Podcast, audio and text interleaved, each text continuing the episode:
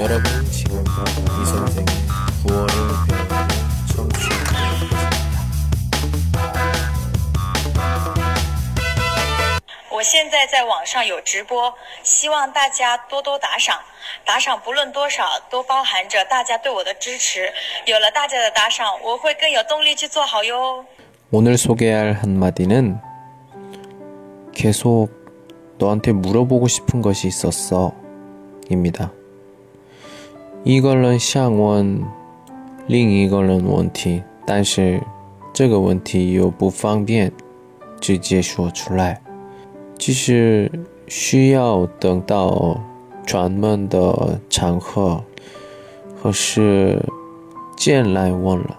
但是机会说出口时，你会说：“我一直有个问题想问你。” 好，천천히 따라 하세요。 계속 너한테 물어보고 싶은 것이 있었어. 계속 너한테 물어보고 싶은 것이 있었어. 어, 오늘은 여기까지. 안녕.